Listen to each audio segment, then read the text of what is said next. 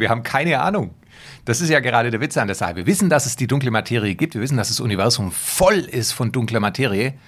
Aber wir haben keine Ahnung, was dunkle Materie eigentlich ist. Das sagt der Physiker Professor Dr. Raphael Lang. Er forscht nach dunkler Materie, obwohl er gar nicht so genau weiß, was das eigentlich ist. Wir reisen trotzdem jetzt mit ihm zusammen in den Weltraum und spüren den Geheimnissen des Weltalls nach. Herzlich willkommen, mein Name ist Ines und ihr seid schon mittendrin im Podcast. Fragwürdig. Der Podcast mit Antworten. Sehr, sehr viel von dem, was es im Weltraum gibt, können wir überhaupt nicht sehen.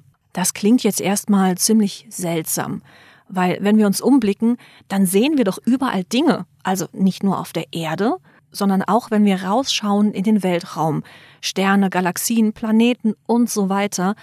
Ja, aber diese sichtbare Materie, davon gibt es ziemlich wenig. Gerade mal so um die 5% macht die insgesamt von all dem aus, was es im Weltraum gibt. Deutlich mehr gibt es von der dunklen Materie. Und die schauen wir uns jetzt genauer an. Liftoff. We have a liftoff. Wobei dunkle Materie, also anschauen, das geht eigentlich gar nicht so richtig, wenn ich ehrlich bin, denn sie strahlt weder Licht ab noch reflektiert sie es. Das heißt, sie ist für unsere Augen unsichtbar. Daher kommt übrigens auch der Name, also wir könnten auch unsichtbare Materie sagen, das würde auch passen. Weltweit versuchen Forscherteams herauszufinden, was diese dunkle Materie ganz genau ist. Ziemlich schwierig, weil im Moment können wir sie nicht mal messen. Und trotzdem gibt es viele Fachleute, die davon überzeugt sind, ja, es gibt dunkle Materie. Wir haben mittlerweile etwa ein Dutzend oder so unabhängige Beobachtungen in der Kosmologie, in der Astrophysik, die sich alle gleichzeitig erklären lassen, wenn wir annehmen, dass es die dunkle Materie gibt. Was sind das für Beobachtungen? Gibt es ganz verschiedene. Die zugänglichste Beobachtung ist wohl die sogenannten Rotationskurven von Galaxien. Wir kennen das von unserem Sonnensystem, da drehen sich die Planeten um die Sonne rum und äh, je näher die Planeten an der Sonne dran sind, desto schneller drehen sie sich um die Sonne rum. Also der Merkur flitzt viel schneller um die Sonne, als der Pluto das tut oder der Neptun oder der Uranus. Das war die Beschreibung der sogenannten Keplerschen Gesetze. Und die funktionieren auch ganz gut, wenn wir nur unser Sonnensystem betrachten. Bei Galaxien ist das plötzlich anders. Die Sterne einer Galaxie bewegen sich um ihr Zentrum. Eigentlich sollten sie dabei nach den Keplerschen Gesetzen langsamer sein, wenn sie weiter weg sind, und schneller, wenn sie näher am Zentrum dran sind.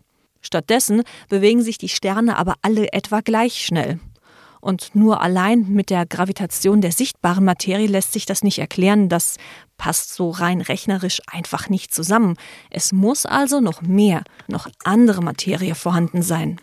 Wir brauchen einfach zusätzliche Materie, die wir nicht beobachten können, die dann dafür sorgt, dass diese Sterne, die da weit draußen so wahnsinnig schnell um die Galaxie rumflitzen, dass diese Sterne auf ihrer Bahn gehalten werden, dass die also aufgrund zusätzlicher Materie eine zusätzliche Schwerkraft spüren und diese zusätzliche Schwerkraft hält sie auf ihrer Bahn trotz ihrer schnellen Geschwindigkeit. Dunkle Materie ist also, bildlich gesprochen, Weltraumklebstoff. Der sorgt übrigens auch dafür, dass Galaxienhaufen zusammenbleiben. Es gibt unheimlich viele solcher Ballungsgebiete im Weltraum, in denen Hunderte oder auch Tausende Galaxien zu finden sind und jede der Galaxien bewegt sich. Das Erstaunliche ist jetzt, sie bleiben dabei immer, mehr oder minder, auf ihrem Haufen. Auch hier gehen Fachleute davon aus, dass es die dunkle Materie ist, die alles zusammenhält. Neben der Bewegungsgeschwindigkeit von Sternen in Galaxien und den Galaxienhaufen gibt es aber noch ganz andere Indizien für die dunkle Materie und eins davon ist der Gravitationslinseneffekt. Hinter dem Wort steckt Folgendes. Gravitation sorgt dafür, dass Licht umgelenkt wird. Es wird gezwungen, einen Umweg zu nehmen. So als würden wir von jemandem vom Bürgersteig gezogen werden. Hey! Und wir müssen dann ein Stück auf der Straße laufen, bis wir wieder auf den Bürgersteig zurück können. Wir kommen am Ende ans Ziel, aber wir haben eben einen kleinen Schlenker dabei gemacht. Zurück zum Licht. Das Licht von Galaxien breitet sich aus. Wir können sie deshalb mit Teleskopen sehen. In etlichen Fällen ist das Bild aber verzerrt und das passiert, wenn Gravitation auf Licht wirkt, während es zu uns unterwegs ist. Woher kommt diese Gravitation? Entweder von sichtbarer Materie, es ist zum Beispiel eine andere Galaxie im Weg, ja, aber wenn die fehlt, dann muss was anderes sozusagen schuld sein. Und dieses andere, das ist die dunkle Materie. Der Gravitationslinseneffekt, die Rotationsgeschwindigkeit von Sternen und, und, und. Sie alle zeigen uns, indirekt zumindest, hier gibt es dunkle Materie. In der Schlussfolgerung heißt es, dass wir also Beobachtungen haben, bei denen wir was über die dunkle Materie lernen können, obwohl wir sie immer noch nicht gesehen haben. Also das finde ich total spannend, wenn wir so ein Dutzend Beobachtungen haben und jede dieser Beobachtungen zeigt uns was über die dunkle Materie, lehrt uns was über die dunkle Materie, was wir ohne diese Beobachtung nicht gewusst hätten. Und alle in ihrer Gesamtheit zusammengenommen haben wir schon ein sehr gutes Bild mit, mit ganz vielen Eigenschaften über was die dunkle Materie denn sein muss oder was sie eben nicht ist. Dann fassen wir doch mal zusammen, was wissen wir denn überhaupt bislang über dunkle Materie? Na, zuallererst, sie verursacht Gravitation. Heißt auch, sie hat Masse. Denn Anziehungskraft kann es nur zwischen Dingen geben, die Masse haben. Außerdem wissen wir, wie viel es ist und wie sie im Weltall verteilt ist. Ja, und jetzt mal abgesehen von der Anziehungskraft, scheint dunkle Materie auch kaum mit unserer normalen Materie zu wechselwirken. Da passiert einfach nicht viel, sonst hätten wir die dunkle Materie schon viel früher bemerken müssen. Dafür wissen wir aber zum Beispiel unter anderem auch noch, dass es sie schon seit dem Urknall gibt. Die meisten Astrophysiker nehmen an, dass die dunkle Materie aus Teilchen besteht, so wie unsere normale Materie eben auch, mit einem wichtigen Unterschied, die Teilchen der dunklen Materie kennen wir noch nicht. Wir können sie nur vermuten. Umso wichtiger ist es, dass wir nicht bei der reinen Theorie stehen bleiben. Man kann natürlich nicht die Hände in den Schoß legen und sagen, ja, pff, ich mache mir einfach mal Gedanken dazu. Man muss Experimente machen, so funktioniert es in der Wissenschaft. In unserem Fall ist es ganz klassisches Modell testen. Also man muss sich erstmal überlegen, was kann ich mir für eine Hypothese aufstellen, aus was könnte die dunkle Materie bestehen.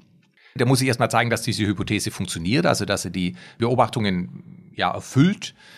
Und wenn sie das dann tut, dann muss ich aus dieser Hypothese irgendwelche Vorhersagen herleiten. Wenn ich sage, okay, wenn meine Hypothese stimmen würde und du baust dieses oder jenes Experiment, dann müsstest du ein Signal sehen.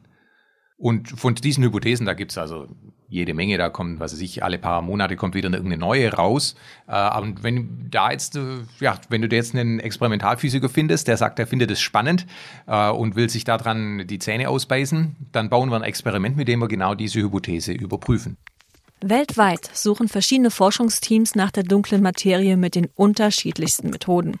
In der Antarktis zum Beispiel gibt es Sonden im Eis, die eigentlich Neutrinos messen sollen.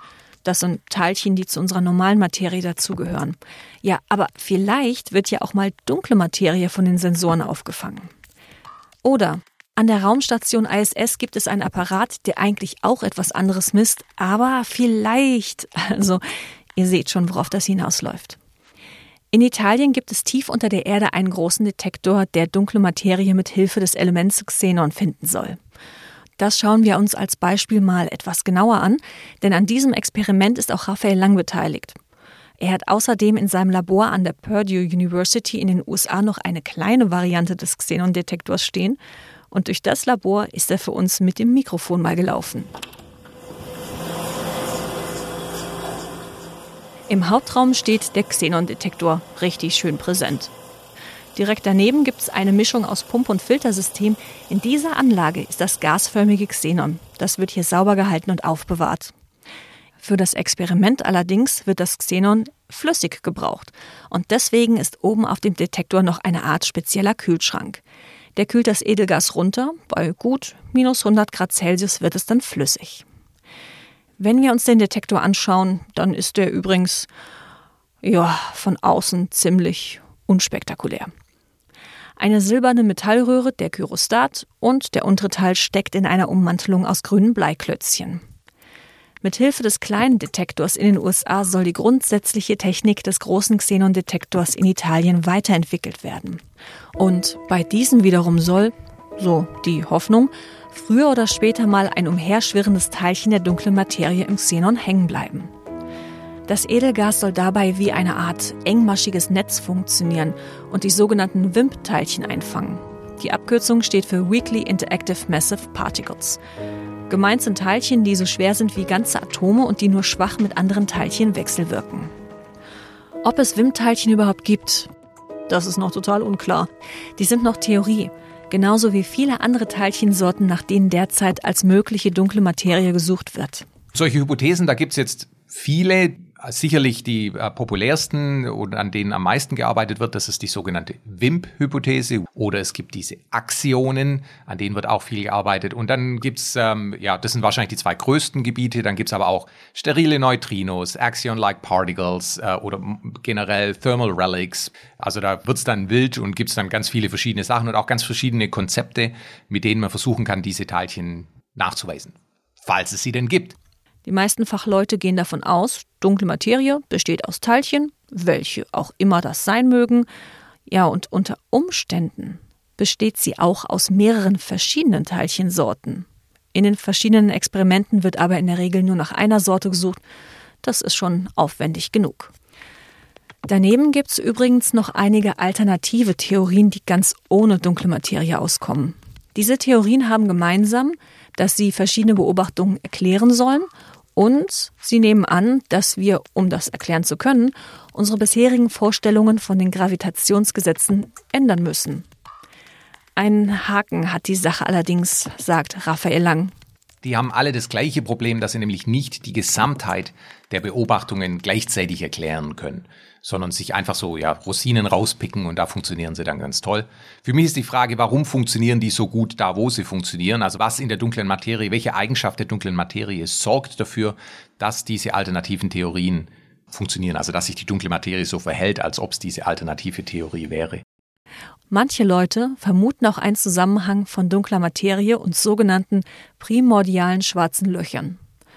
Es geht jetzt aber nicht mehr um die Frage Teilchen oder Nicht-Teilchen. Es geht auch nicht darum, eine Alternative zu dunkler Materie zu finden, sondern es geht um die Frage, ob diese primordialen schwarzen Löcher aus der ganz frühen Phase des Universums vielleicht selbst aus dunkler Materie bestehen. Die Idee ist folgende. So etwa drei Minuten nach dem Urknall sind die Elemente entstanden und damit auch unsere normale, die sichtbare Materie.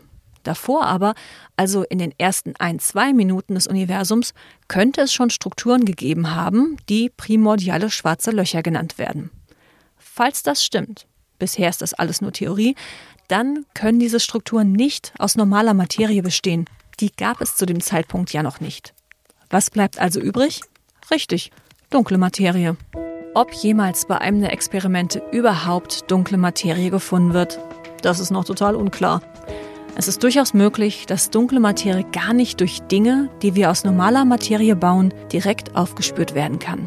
Und dann sagt man, ja, um Gottes Willen, dann arbeitest du ja völlig umsonst daran. Sehe ich überhaupt nicht so, weil wir lernen ja trotzdem was. Also wenn ich das jetzt zehn Jahre lang gemacht habe und selbst wenn ich die dunkle Materie dann nicht finde, dann habe ich ja gelernt, dass dieses Teilchen, nach dem ich gesucht habe und das ich hätte finden müssen, nicht die dunkle Materie ist. Die dunkle Materie muss aus irgendwas anderem bestehen. Und dann habe ich was über die dunkle Materie gelernt. Das Schöne an der Sache ist, ist dass unser Experiment äh, gleichzeitig auch ganz viel andere Sachen ganz toll kann. Gleichzeitig finden wir auch Neutrino-Signale. Wir können gucken, ob irgendwo in der Milchstraße eine Supernova explodiert ist und würden das in Neutrinos sehen.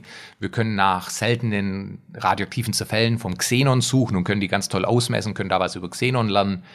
Auch die Forschung am Xenon an sich ist mittlerweile so gut erforscht wegen der Forschung nach dunkler Materie, dass äh, Unternehmen Interesse daran zeigen, Xenon zu verwenden als äh, Detektor, zum Beispiel in der Medizinphysik, wo man sagt, kann ich einen besseren PET-Scanner bauen.